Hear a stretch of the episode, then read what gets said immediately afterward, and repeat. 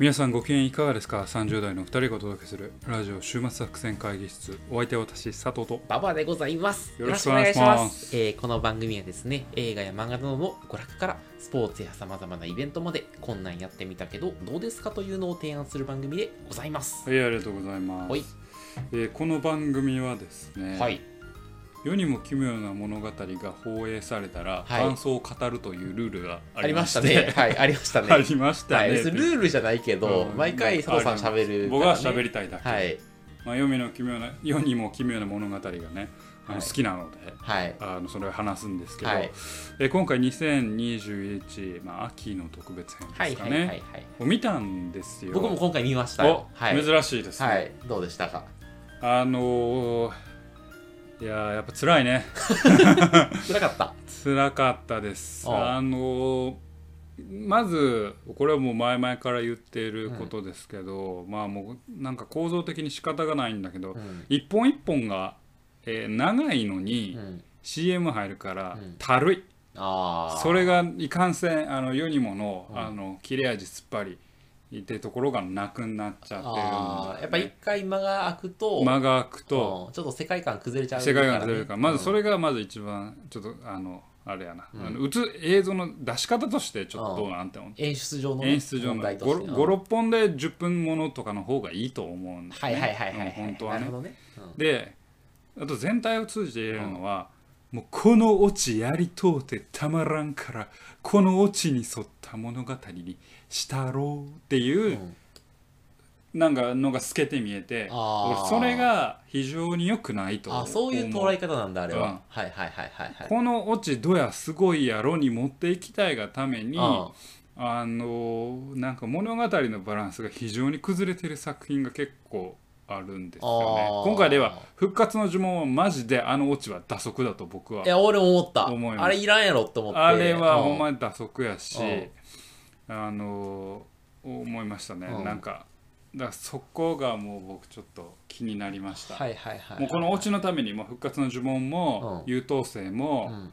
えーあのスキップも、うんオチのためにこう物語をこう展開していったあ感がすごくあって、ほどね、うんうんうん、オチっていうのはもう最終的なあれでしかないんですよ。あのえー、と物語の決着のつけ方でしかなくてで本当になんかまあ面白かった頃の世にも奇妙な物語って、なんか俺のイメージやけど、人間の汚い欲望とか、汚い感情とか、まあ、あるいは社会風刺とか、うん。社会問題とかを切り取ってそれをブラックコメディにしたりシリアスなホラーにしたりして最終的にオチがあるっていう、テーマありきなんだよね。テーマとか主題ありきで落とすってはいう作り方だったと思うんですけど、うん今はもうこれは僕の印象だけだけどね、オチありきでうん。こういう驚かしをしたらみんなゾクッとするやろうなみたいなところかうん。ら作ってるからなんか物語が結局薄っぺらくなってなるほどね。ああのオチ良かったねあのオチ悪かったね程度のお話になってしまうから、はいはいはい。でも求めてるのはそうじゃなくて、うん。ああいう心理状況とか極極限の状態になってからのオチやから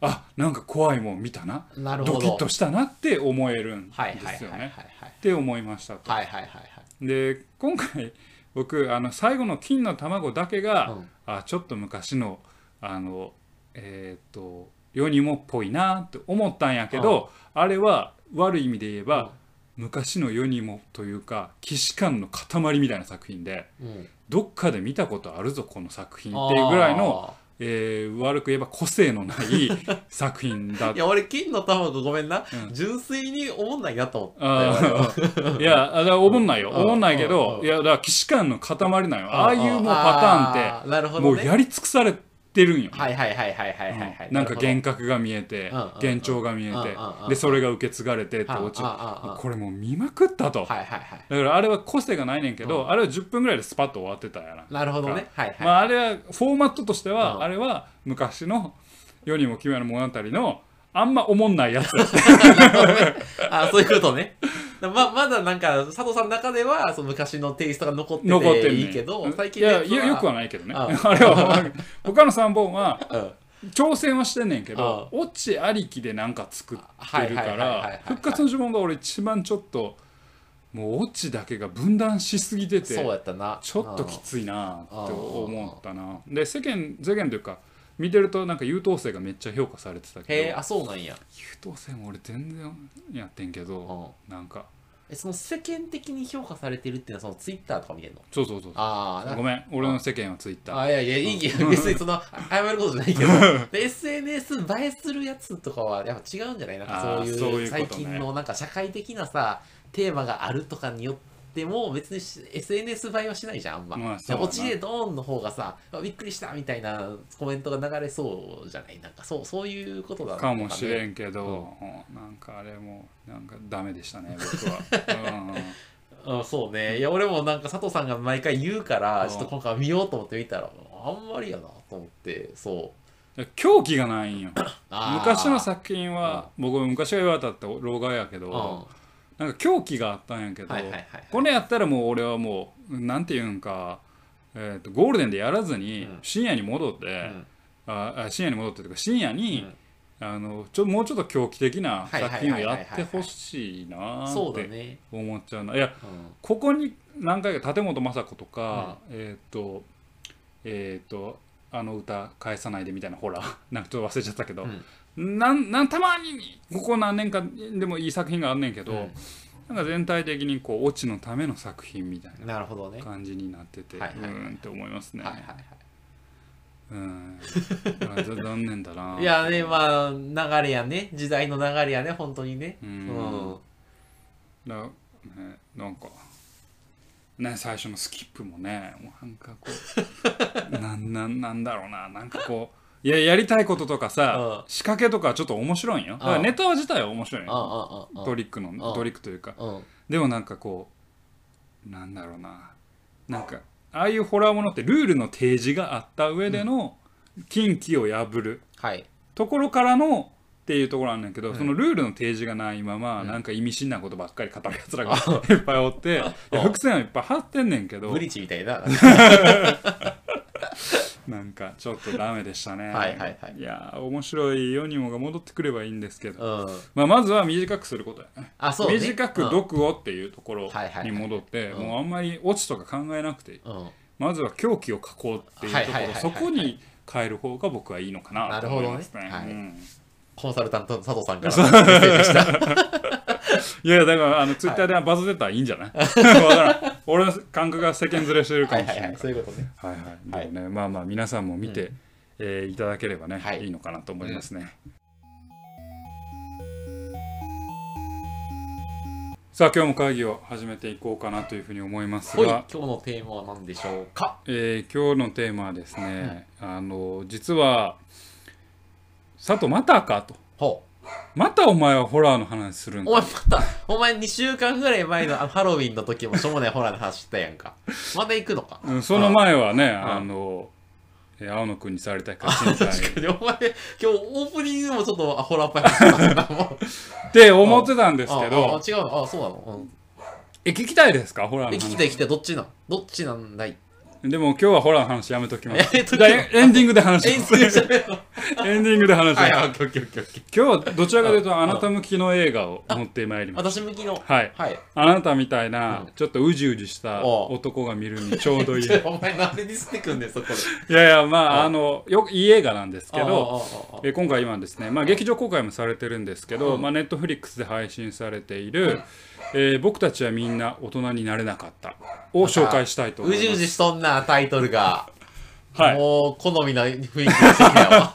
タイトルだけで。た好みでしょうこういう。僕たちは大人に僕たちはみなんな大人になれなかったというはい作はいはい品でございます。はい。はいはいはい、そうよろしくお願いします。いやいや、い。はいけ行かせていただきます。あのまあ、この作品はですね、まあ、まず概要を言いますと、まあ、主人公のまあ二十歳そこそこからまあ456かな、うん。までの、えーまあ、半生というか、まあ、20年間25年間かな、を追っかけていくお話。なんですよ。おうおうでその、まあ、20年25年間を描く話なんやけれども、まあ、作品が結構ユニークで2020年から始まって、えー戻ってきます時間が時系列が、ほうなるほど、うん。うん。っていう作品なんです、でちょっともう少し魅力は後で述べますけど、うん。まあそんな作品ですと理解くださいと。でえーっとまあこれ主人公おまあ、森山未来さん演じる佐藤誠という男が、まあ、あのまず2020年、まあ、なんとなくこうあのーまあ、ある会社メディアに関わる、うん。なんか、えーテレビ局のなんか下請けみたいな下請けのテロップ作ったり映像作ったりするような会社で働いてそれなりに地位のある人が、あのなんか昔を思い出すところからお話を始まるんですよね。で2020年になんか昔を思い出すと次は2015年とかに飛んでる。5年前。はあ5年前うん。で2012年。で2000あ11年。うん。99年、うん。で95年みたいな感じでこあ。うどんどんどんどん遡って。なるほど。どんどん遡っていく中で2020年で彼がそんな遡る思いを馳せるようになった理由は、Facebook をまあいじって Facebook らしきものをいじってたら、昔好きだったまあ昔付き合ってた彼女が結婚して子供を生まれたっていうのがポンと出てきたと。ももうあの友達ではないですかみたいな形で。そっから過去を思い出していくっていうようあなあ作品なんですよ。うじうじしてんなちょっと。うじうじしてるでしょ。秒速感があるでしょ。いや秒速5センチメートルなあでっていううー作品なんです。はいはいはいはい。でまあこう時系列は2020年から95年まで戻っていって最後の最後でまた2020年に戻っうん。戻ってお話は完結するなるほどというような形になっている。そんな作品なんですよね。はでまあこの作品も、まあ、今日はですね、まあ、比較的ネタバレありではい。僕はちょっと行きたいと思っています。というのも、うんまあこれこの作品はそれこそオチなんて何にも関係なくて、うんうんうん。えー仮に内容を知ってたとしても、えー、と楽しめる映画だし、まあ言うたらこの作品で大きなことは起きません。なるほど。何にもまあその人のねそ大人になれなかった人の人生う人生はあるか。ら、っていうような作品ですよと。で、まあ、まずこれの背景を言うと、まあ、この作品の背景。これは萌え柄という、まあ、作家さん。萌え柄さん。はこの人が書いた、まあ、同名小説の映画化あなんですよ。うんうんうんで、えーこの方の,、まあ、あのインタビューと記事とかを読むと、まあ、大筋はフィクションですよ、うん。ただし細部に関しては事実であったり、まあ、私小説的な自分のた過去の経験感,、はいはい。感じたこと彼女とのえー何かあったこと、みたいなのを、まあ、入れているというようなお話ですと。で、えーまあ、作中で、まあ、先ほど言った通りですね、まあ、この2020年に始まってこう時代を遡っていくという構成で、えー、と作品が描かれるんですよね。うん。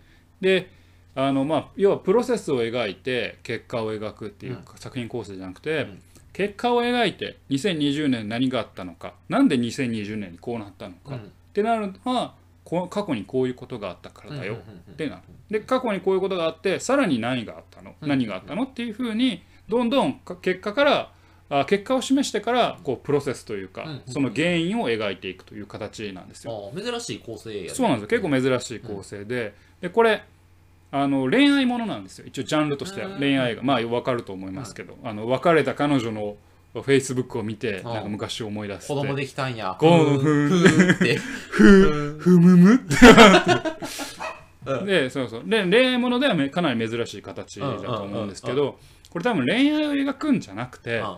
目的はこの佐藤誠っていう主人公の人生を追っかける、うん。でさらには佐藤誠を描くことで観客の記憶の底にある、まあ、誇りのかぶった思い出をは呼び覚まして感情をかきたてるための映画なんです。よ。ほう。えじゃああなたも書き立てられたということですね。それちょっと最後に言わせてください。これ最後に言わせてこれ大事なところでなのでこのけ映画のまず楽しみ方うん。はこれは僕は思ったことなんですけどこれは映画の世界にはじ入って映画の空気を楽しむという映画というよりは映画の空気を味わう映画なのかなと。ほうほうほうほう。映画の空気を味わう、うん。まあだから映画の中に没入したい入っていきたい映画というよりは、うん。むしろ自分の底に入っていって感じ合う映画なのかなと思ってこれって映画体験の矢印が結構自分に向く映画なのかなと思って映画の世界に入っていくというよりもそれをきっかけに自分のことをそうそうあそう。の思い返す映画画で割と新しいというか、まあ、珍しいうん。多分いろいろあると思うんですけど、まあ、映画体験なのかなと思う。だから自分に矢印が向く映画ですよと。なので僕はこれをこういうジャンルをセラピー映画と呼んでいる。呼ぶことにします。え別に俺メンタル病んでるわけだけどね。まあまあでもそういうことね、うん。だから傷がある人のセラピーをしてくれる映画なのね。そうね、まあ、傷がなくてもいいんだけど、あの臨床心理士、はいはいはい。はい心理カウンセラーの人が、うん。あなたの昔を思い出してみませんか、うん。馬場さん。うん。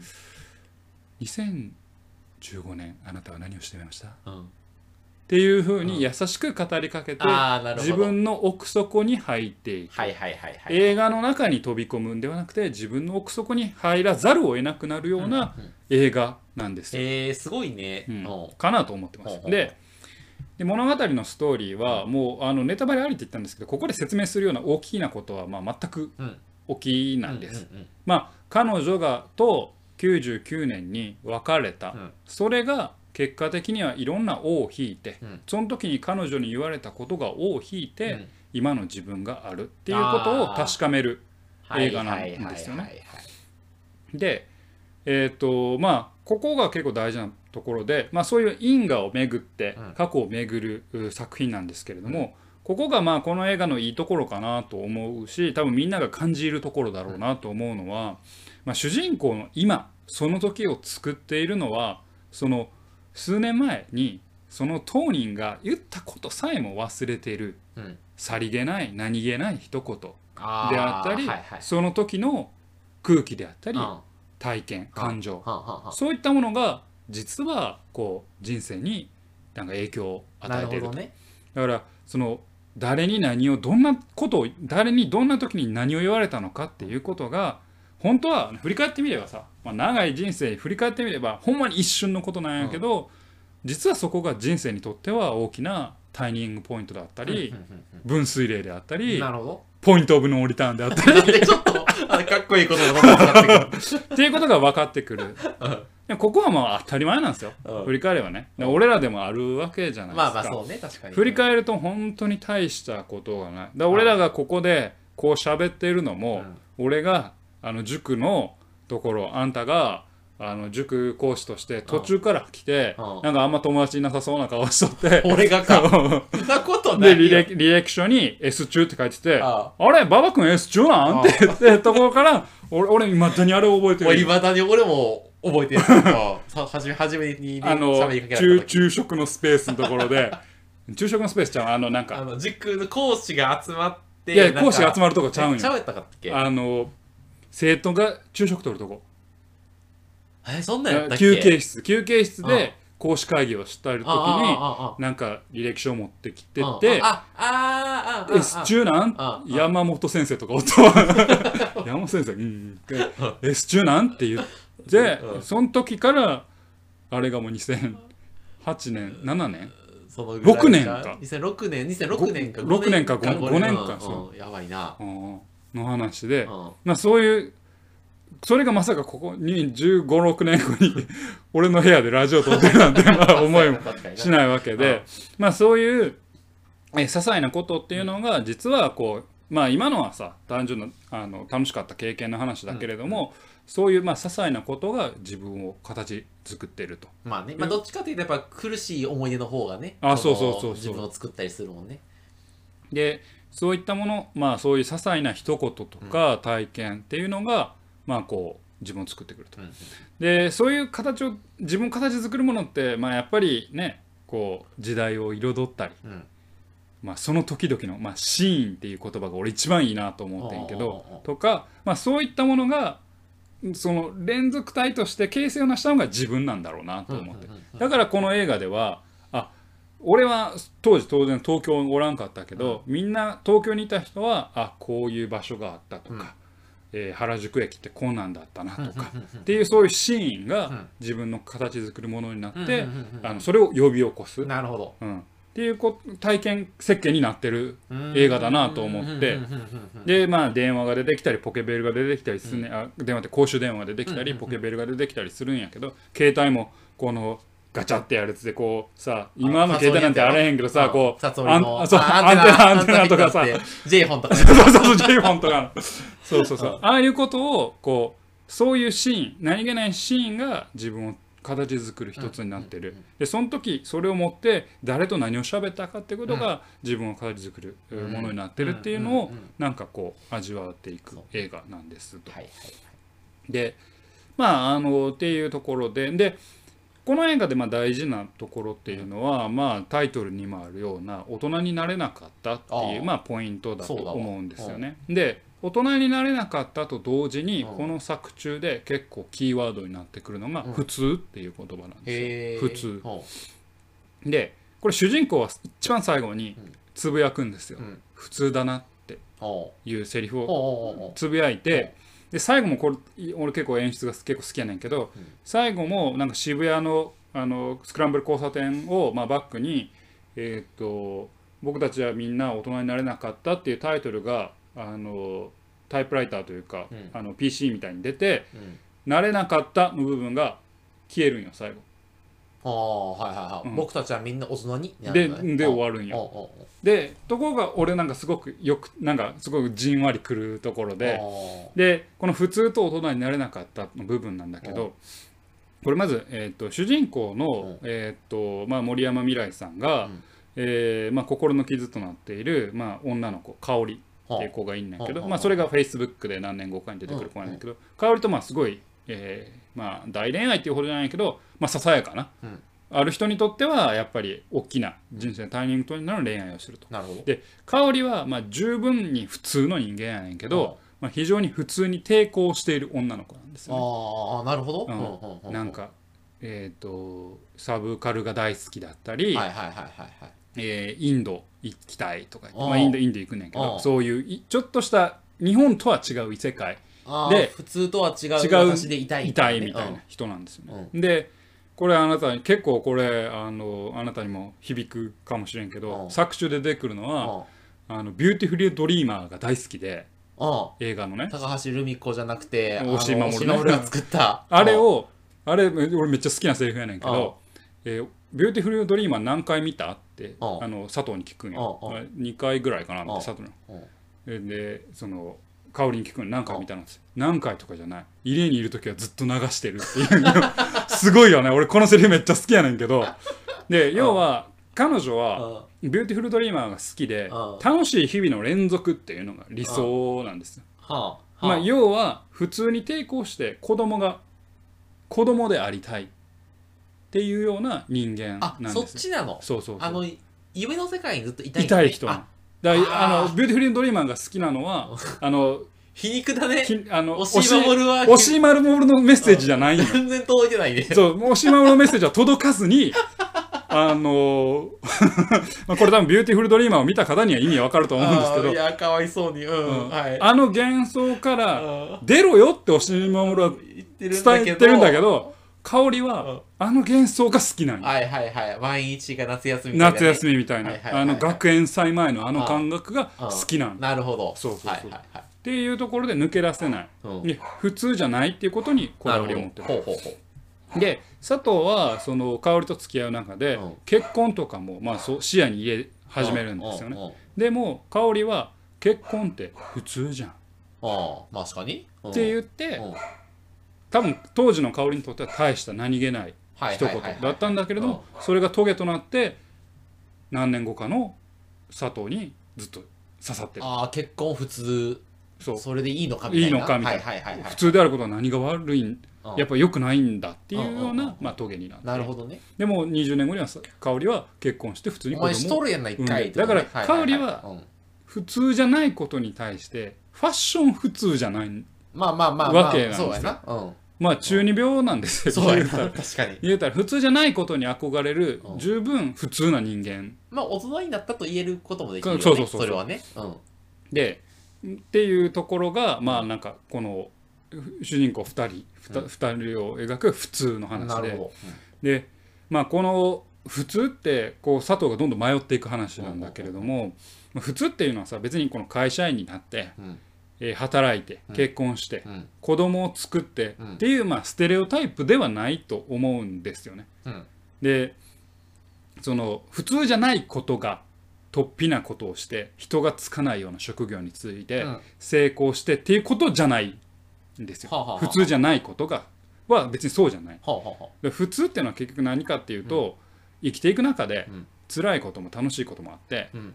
どんな立場にいようと、うん。それがプロ野球のトッププレーヤーだろうと、うん。有名な芸能人だろうと、うん。ウハウハやってるやつだろうと、結局は人とのぶつかり合いの中でうん。苦労してうん。お金稼いでうん。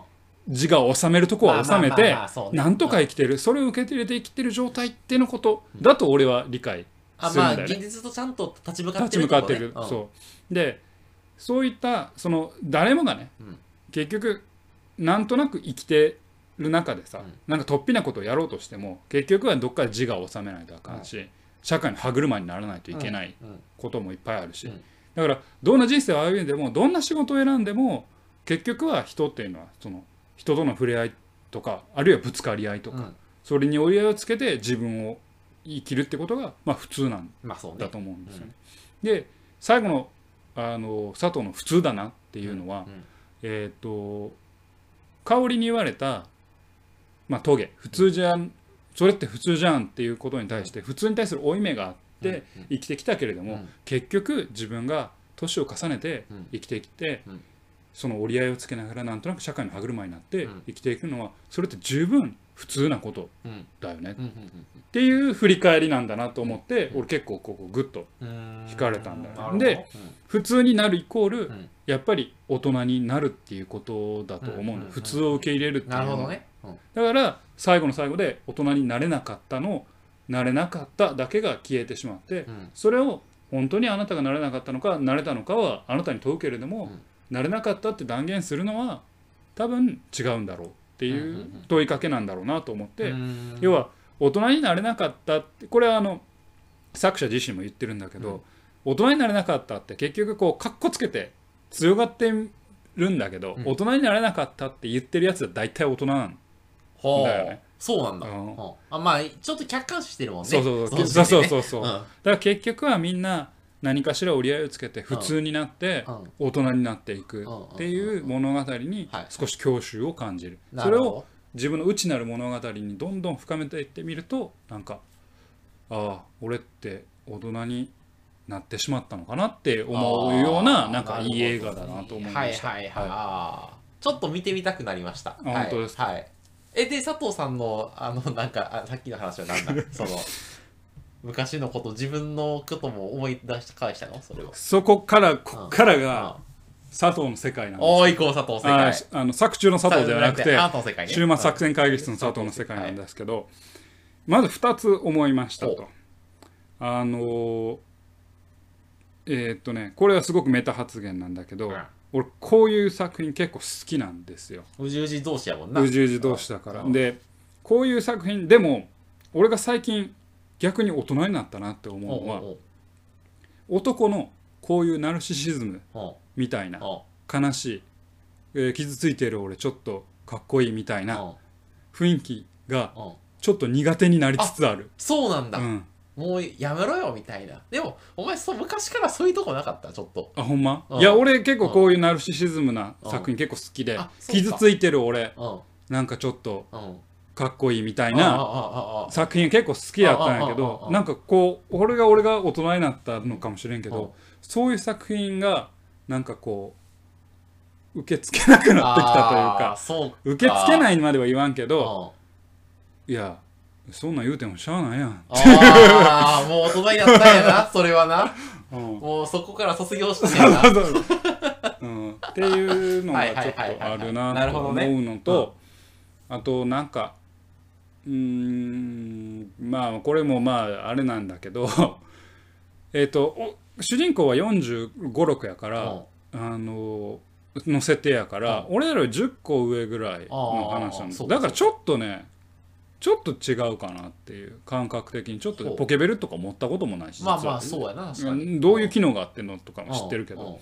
からちょっと感覚が違ったり、まあ、当時の渋谷が分からんかったりっていうのもあるねんけど結局なんか辛いほどの恋愛とか俺としてきたんだぜっていうところがもうっちゃ引いてみれば見せられてる気がして、だからそれがさっきのナルシシズムに当たるねんけどなんかえ結局自分の殻に入って越に入ってるだけやんって思う時が自分もおってまあまあそこがちょっと俺の中でもモヤモヤした、うん、だから俺普通にいい映画でこれやっぱり昔思い出すよな自分もこういう時あったよなみたいななんか仕事がとかこう思いあったよなとか思う反面この昔辛かったけど結局それが今につながってるんだっていうので納得してこうちょっと越に入ってるのってちょっとかっこつけてね 思う俺もなるほどね。えここういうことじゃないの？あのなんかそのさ45年生きてて恋愛しかお前の峠になってるのないのかっていうことじゃないの？いやまあそういうことでもないけど。あ作中では別に恋愛だけじゃない、だけじゃないんだ、いろいろ仕事も、なんか最初はなんかすげえ小さいベンチャーみたいなところに入んねんけど最終的にはなんかビルのワンフロア借りるようななんか結構でかい成功してるんだ。成功してる。やけどあのあそいつは別に社長じゃないねんけどね、うんうん、最初のオープニングスタッフの2名の1人やんねんけど、うんうん、森山未来は。やねんけどまあそういう意味では会社でもなんかこういろいろ苦労してるわけよ。あのテレビ局でボロカスに言われたり。で周りに一緒に東出さんも出てんねんけど一緒に入った東出は自分で会社立ち上げたりっていうまあおのおのの人生を歩んでてその中で彼の思うことっていうことで別に恋愛は一つのあの何？トゲでしかないんやけどうん。あのそこを思いましたね僕は。はいはいはいはい、うん、そうか。えでも俺ちょっと今もうちょっと若干複雑な話するけどあいいよ。45歳になって20歳ぐらいからの物語が一連と続いてるっていうのがなんかいいなって思って、はいはいはい、なんかもうさ最近34年ぐらいやねんけどなんかそれこそそのなんか前あの喋ってるなんかさ終わらない物語をずっと生きているような気がしててなんかね物語がなんか一連じゃなくなってる気がするのよ、うん、なんかもうだからそれは香り状態。ビューティフルドリーマー状態。そうかもしれん、うん、うん、そうなのよ俺が大人になってない説はあるよねちょっとね。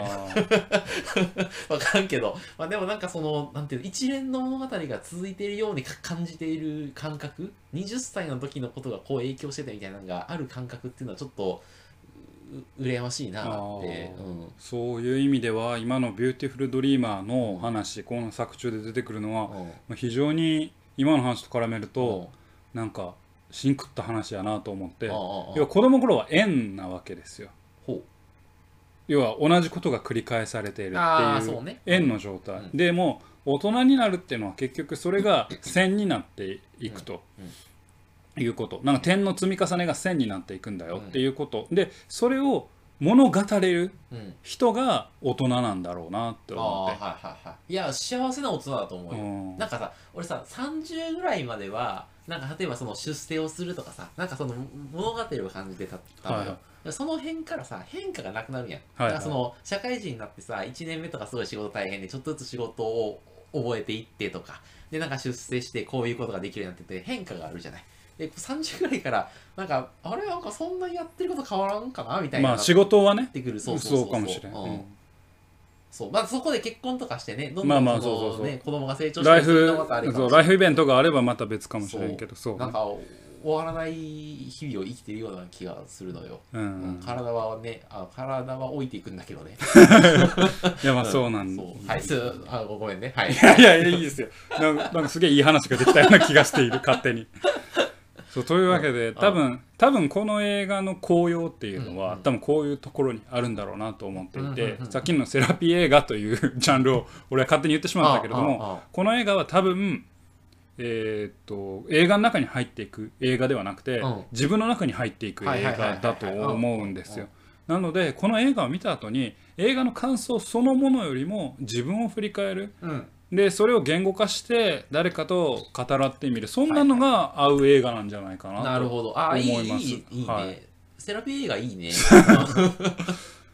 はい、はい、というわけでまああのえーと、今日ですね、うん、今回あのお送りしました。ももっとあの細かい役者さんの話もしたかったんですけれども、うん、あのちょっとそこははしょりましたけれども、うん、えー、今回ご紹介しましたのは、えー、今劇場でも公開中ネットフリックス制作ネットフリックスで配信中の「えー、僕たちはみんな大人になれなかったの話でございました、えー、皆さんの心の奥底に入る映画だと思うんで特にですね、まあ、20代はちょっとあれですけど、まあ、30後半から、うん、まあ、あの4050の方に見ていただくと非常に、えー、なんか感じるところがある映画じゃないかなというふうに思います。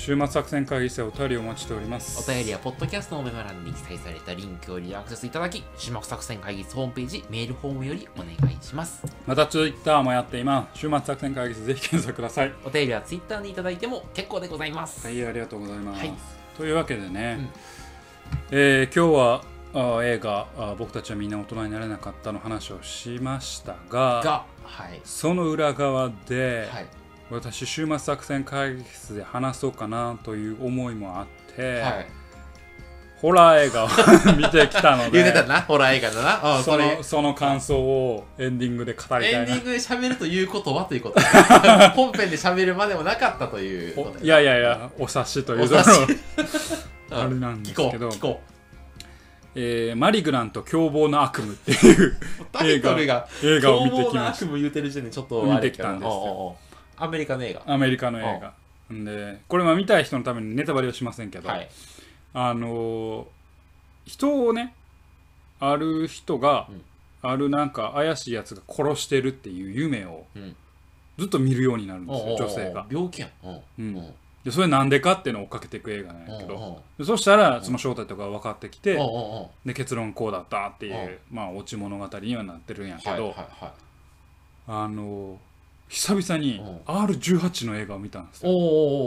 でまあ割と確かにグログロいエロじゃなくてグロなんだけどグロくてやねんけどあんまり面白くなかった。あんまり面白くなかった。ホラー映画さ外れな話しか聞かないんだけど、逆に面白いのあんの？いやだからさ呪音呪いの家とかの話もしたい。ああそうかそうかそうか、ああ、そうか。あ、面白くなかったんだ、今回のやつは。うん、まあ、あの、別に飽きずに見れたけど、やっぱグロいからさ。グロいから見れたけど、あの、あんまりやったな。まあ、あの、ジェームズ・ワン監督っていう、まあ、なんやろな。もうホラー映画のヒットメーカーというかもうホラー映画ばっか作ってる人が出してあの資料館シリーズとか、あまあホラー映画以外にもやってるんやけど、あのなんかちょっと名前忘れたけど、まあ、マリグナント凶暴な悪夢はちょっといまいちでしたね。そっか。もうあの隣の女性とか一人で見に来てたけど、う。ん、何を求めてるんやろうとめっちゃ思ってもちょっと大敗的な気分だったじゃないの？そうそう、うん、でもあのなんやろなあのやっぱり SF, SF っていうかあの VFX とか、うん、特殊メイクとかは非常にクオリティが高くて、やっぱそこら辺がグロいし気持ち悪いっていう。だからグロとか気持ち悪いとかっていう感覚は非常にこう喚起してくれんねんけど、うん、怖っとはならんしなんやねんその B 級ホラーみたいなオチみたいな。ところを思ってしまうので、ね、ぜひ皆さんに見てほしい。なんでやねんおかしいよ。俺はホラー映画が好きなんだって。クソみたいな。ホラー映画。マリグナント凶暴な悪夢、うん、お金払ってウィークの？お結構。おそうか。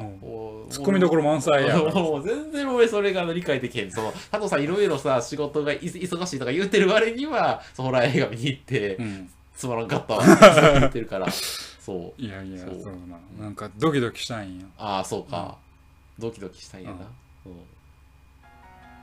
っていう話はいなるほど、だからこれ気になった人はね、はい、まあ、まず2本立てで、あえー、最初に僕たちは大人みんな大人になれなかったを見てから、その後マリグラント凶暴な悪夢を見ていただければもう非常にその夜はもう最高の夜。週末作戦会議室の日やなそれはそう週末の日やな。週末作戦会議室の日やそうそうそうになると思うわ。はいぜひちょっと皆様やっていただければ。味わっていただければなというふうに思います。はい、はい、というわけでお送りしてまいりましたラジオ週末作戦会議室。本日はこれにてお開き。開き。お相手は気持ちはまだ24歳です佐藤と。28歳ぐらいで年齢が止まってる気がしています。馬場でございました。また聞いてください。さようなら